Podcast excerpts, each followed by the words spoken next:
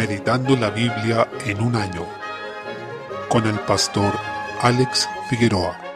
Día 22, mes 11. Ezequiel capítulo 44. Desde el versículo 1 continúa la visión que recibió Ezequiel sobre el templo, cuyo sentido general comentamos a propósito del capítulo 40. Podemos ver que ahora se prometen dos cosas principalmente. Primero, un príncipe que estaría ante la presencia del Señor. Cabe señalar que príncipe es otra palabra que puede ocuparse en el Antiguo Testamento para referirse al rey. Y eso nos hace ver que ya en el marco de esta visión donde se restablece la comunión de Dios con su pueblo, se anuncia que habría un rey que sería un verdadero adorador, quien también tendría una comunión especial con Dios. Este príncipe cuenta ahora con un lugar en el santuario que le permite estar permanentemente en el templo. Jesús, en su oficio de mediador entre Dios y los hombres, primero es descrito como rey, pero también como sumo sacerdote para siempre, según el orden de Melquisedec, y en ese sentido, como verdadero hombre, es el adorador supremo y también el director de culto de todos sus hermanos, que somos nosotros. Por consiguiente, realmente podemos verlo en esta profecía. Desde el versículo 4 se presenta una visión de la gloria del Señor en el templo, que volvía a llenar su casa. Esto debía producir gran esperanza en los cautivos, pues implicaba una restauración de la comunión de Dios con su pueblo. Por otro lado, Dios denuncia los pecados de Israel, declarando que sus abominaciones son demasiadas y que ellos se esforzaron por profanar su templo y violar su pacto. Esto debía llevarlos al quebrantamiento y al arrepentimiento para no repetir esta infidelidad al Señor luego de ser restaurados. Desde el versículo 9, en su periodo de decadencia, los israelitas habían encomendado a extranjeros tareas que solo podían llevar los levitas. En esto habían pecado justamente los levitas al servir de tropiezo al pueblo y practicar la idolatría, aunque ellos llevarían su castigo por esta infidelidad, aún seguirían ocupando un lugar de servicio espiritual. La fidelidad permite una cercanía mayor con el Señor y un acceso más pleno ante su presencia, mientras que la infidelidad nos priva de bendiciones y privilegios relacionados con el servicio y la comunión con Dios. En el nuevo pacto todos somos sacerdotes, por lo cual debemos entender nuestro deber de consagrarnos y vivir santos para Dios, pero también es cierto que aquellos que enseñan tienen una mayor responsabilidad, ya que sus acciones pueden arrastrar al error a otros y también porque el Señor les dio un lugar especial que ellos deben ocupar para bien y no como ocasión para el pecado.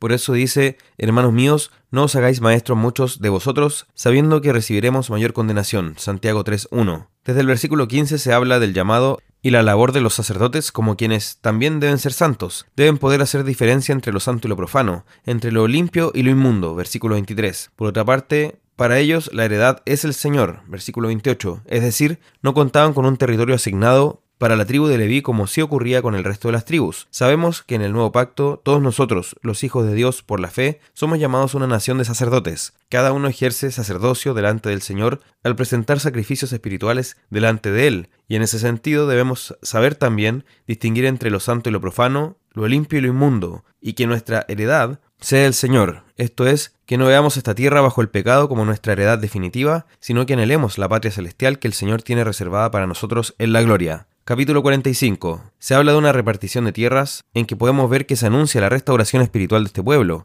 en la forma de un nuevo éxodo, es decir, una entrada sobrenatural en la tierra que el Señor prometió por medio del poder de Dios y en cumplimiento de sus promesas. Refuerza la idea de que Dios habitará con su pueblo y su morada estará en medio de él. Desde el versículo 9, lo anterior se relaciona con la idea del rey ungido, que es el Mesías, pues realiza una exhortación contra los reyes corruptos y pecadores, estableciendo así el anhelo del rey justo, hijo de David. En consecuencia, todas estas cosas apuntan a la restauración plena de la comunión de Dios con su pueblo, y esto lo hace en el lenguaje del antiguo pacto, porque era lo que había revelado hasta ese momento. Por tanto, lo que nosotros tenemos que hacer es tomar estos elementos del antiguo pacto e interpretarlos a la luz del nuevo, para ver a qué se está refiriendo. Y vemos ciertamente que se refiere a la comunión y al gobierno de Dios sobre su pueblo, lo que ya podemos disfrutar desde hoy, pero lo gozaremos de manera perfecta en la gloria. Salmo 119. Desde el versículo 17, la muerte espiritual es en delitos y pecados. Por el contrario, la verdadera vida se manifestará en guardar la palabra de Dios. Quien tiene vida espiritual escuchará la palabra con una fe atenta y tendrá un corazón dispuesto a obedecerla con diligencia. Debemos pedir al Señor que abra nuestros ojos para maravillarnos con la palabra. Nuestros ojos están cerrados por el pecado, pero una vez que Dios los abre, podemos admirarnos con las excelencias de su ley. Esto también es significativo porque su palabra debe asombrarnos, causarnos una profunda conmoción que impacte nuestro ser. Aunque somos extranjeros y peregrinos en la tierra,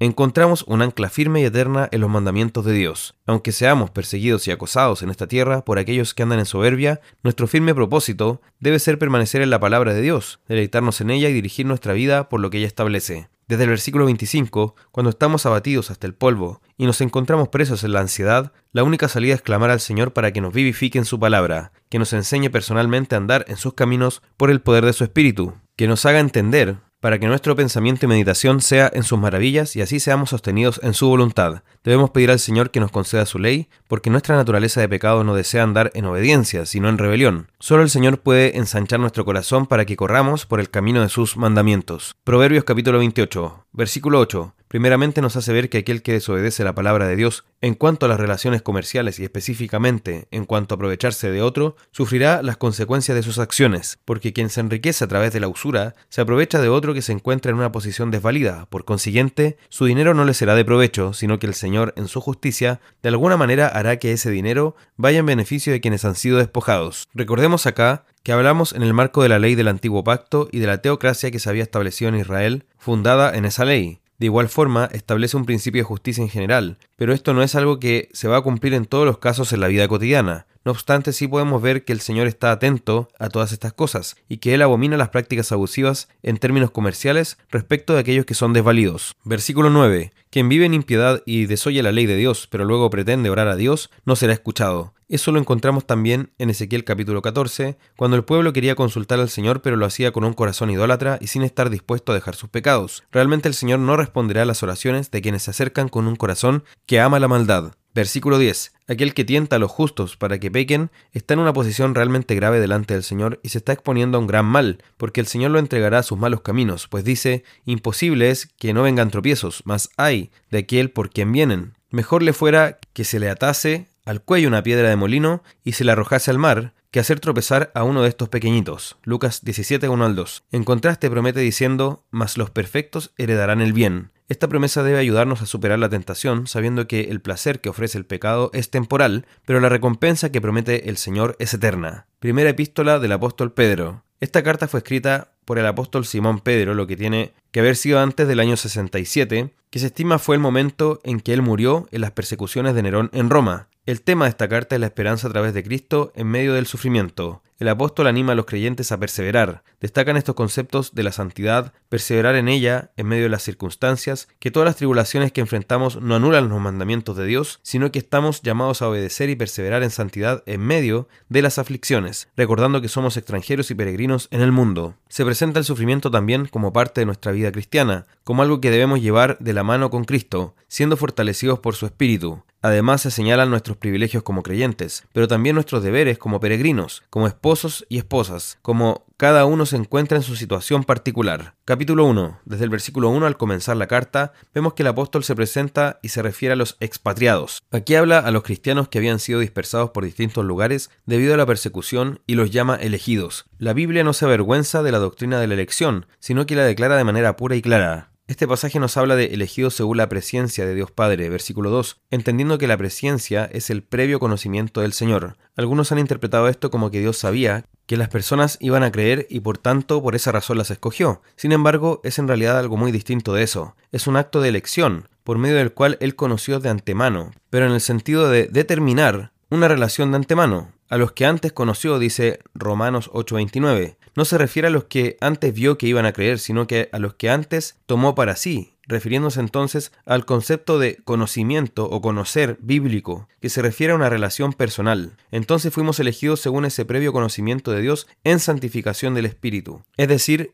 Dios no conoció hechos que iban a realizar esas personas. Es decir, Él no conoció, por ejemplo, que ellos iban a creer, sino que conoció a las personas. Determinó una relación personal de antemano con ellas, y esto en santificación del Espíritu. Cabe destacar que fuimos escogidos no porque obedecimos, sino para obedecer y ser rociados con la sangre de Jesucristo. En otras palabras, fuimos escogidos para creer, para vivir una vida en santidad y obediencia. Y ese ser rociados con la sangre de Jesucristo nos recuerda la figura del antiguo pacto cuando el pueblo fue rociado con la sangre de los sacrificios, al momento de establecerse el pacto. Así nosotros también fuimos rociados con la sangre de Jesucristo, estando así en el marco del nuevo pacto. Desde el versículo 3, por eso Pedro comienza con una alabanza al Dios y Padre porque Él nos hizo renacer. Nuevamente eso implica un acto soberano de Dios. Vemos que la salvación es comparada a un nuevo nacimiento, tal como lo hizo Jesús cuando habló con Nicodemo en Juan capítulo 3. Acá Pedro dice nos hizo renacer para una esperanza viva por la resurrección de Jesucristo de los muertos. Ese es el fundamento de nuestra esperanza y también el de nuestra herencia, y esa herencia es incontaminada e incorruptible. No se puede marchitar y está reservada en los cielos para nosotros. Versículo 4. Y es como si nosotros tuviéramos una gran herencia una gran fortuna que nos está aguardando para ser entregada. obviamente es algo mucho más hermoso y precioso, incomparablemente más sublime que una fortuna material. Es la vida eterna y está siendo reservada allí para nosotros para ser manifestada. Versículo 5. Y en esa espera, ¿cómo somos guardados? Por el poder de Dios mediante la fe. Esto también es una declaración tremenda porque nos habla de que la fe es un ejercicio del poder de Dios en nosotros. Algunos presentan la fe como una elección personal de cada cual, y claramente sí, pasa por nuestra voluntad, pero es mucho más que eso. Es el poder de Dios guardándonos para alcanzar la salvación que nos tiene preparada, que está reservada en los cielos para nosotros. Desde el versículo 6, luego de comenzar con esta alabanza y esta declaración de cómo es nuestra salvación, ahora pasa a aplicarla a las circunstancias que ellos estaban viviendo y se refiere a las pruebas. Esa esperanza que tenemos es la alegría en medio de las pruebas, a través de las cuales Dios está tratando con nosotros, para que nuestra fe sea manifestada más preciosa que el oro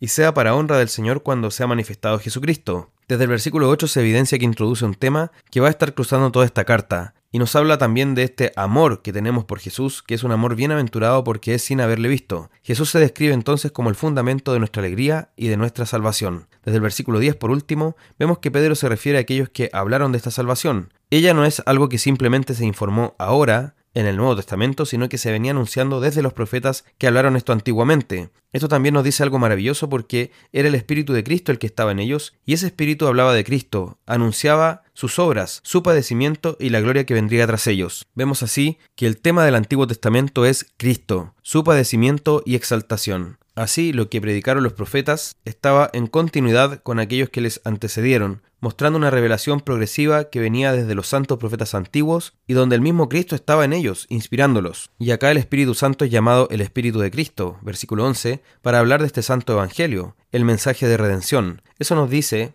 y el texto lo afirma explícitamente, que había muchas cosas que ellos no entendían en ese momento, pero que estaban profetizando para que otros, en un futuro, en este caso nosotros que ya tenemos la revelación de Cristo, pudiéramos entender plenamente estas cosas. Ahora lo importante es que ellos, pese a que no entendían todo, sí entendían lo necesario para salvación. Por tanto, podemos ver que siempre el pueblo de Dios, como lo deja claro Hebreos capítulo 11, ha podido ser salvo por medio de la fe en las mismas verdades esenciales de salvación, que no es otra cosa que el Evangelio que se viene revelando desde Génesis, especialmente desde la primera promesa de gracia en Génesis 3.15, y que es manifestada en todos los pactos que el Señor fue anunciando para manifestarse de manera plena en el nuevo pacto revelado en Jesucristo. Damos gracias a Dios por estas cosas y que Él nos ayude a entenderlas y aplicarlas en nuestra vida.